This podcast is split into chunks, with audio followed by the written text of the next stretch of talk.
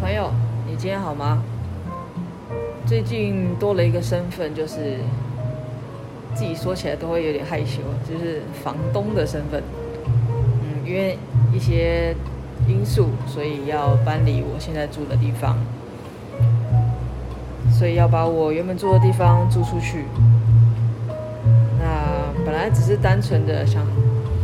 自己在找房子的时候，会看看什么五九一啊，或者是一些租屋平台，然后呃，透过邻居朋友的介绍，认识了社会住宅这个名词，那也因此接触了不少呃做社会住宅的朋友。那这个专案呢，其实说起来好像也有点复杂，因为它算是。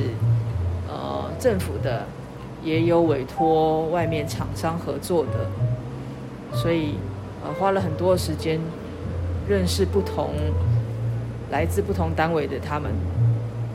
当然，因为不同的单位呃合作的条件也不太一样，但不管怎么样呢，身为房东的我，偶尔就会想想以前在租房子的时候。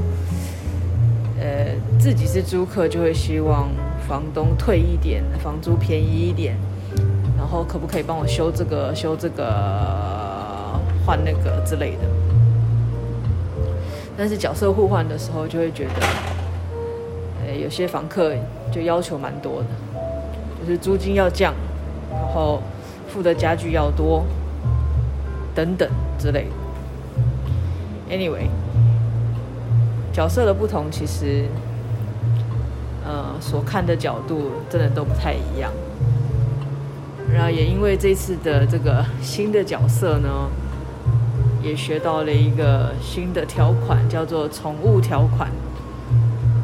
呃，因为我本来就会过敏，所以我对于这个动物，如果我的家租出去给别人，然后别人要养动物的这件事情，我就非常的感冒。嗯，但是。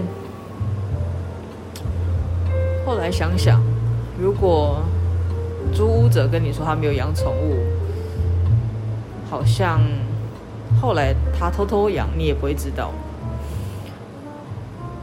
所以也因为这样子的顾虑，知道了宠物条款这件事情。那他其实明列的非常非常清楚，就是包括了租客要养什么样的宠物，几只，呃，然后如果在居住的过程当中。家具有被破坏，或者是他退租的时候，什么冷气呀、卡动物毛啊这些，他都要负责清理，或者是一些异味的问题。所以其实算是一个蛮严谨的条款啦。那针对于租屋者不能抽烟这件事情，好像就没有条款，只能的自由新政。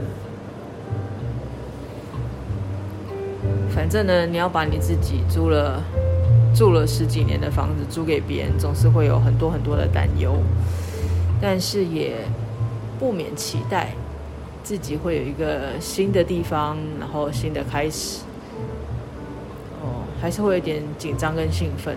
那同时间呢，怀疑自己会不会在不久的将来会当一个有一点变态的神秘客，可能。时不时就会绕回去原本住的地方看一下，看一看，呃，租屋者状况啊，或者是会不会在他的门口徘徊，闻看看有没有烟味啊，有没有动物的声音等等。我自己都怀疑我自己会不会这么做。呃，好吧，如果不久的将来我真的做了这件事情，我一定会让大家知道。不管是让你们笑一笑也好，或者是透过这个记录笑一笑自己，是不是真的有这样子的一个变态个性？但不管怎么样，我期望自己的明天都会比今天不止更好一些些。再见，我们一定会再见。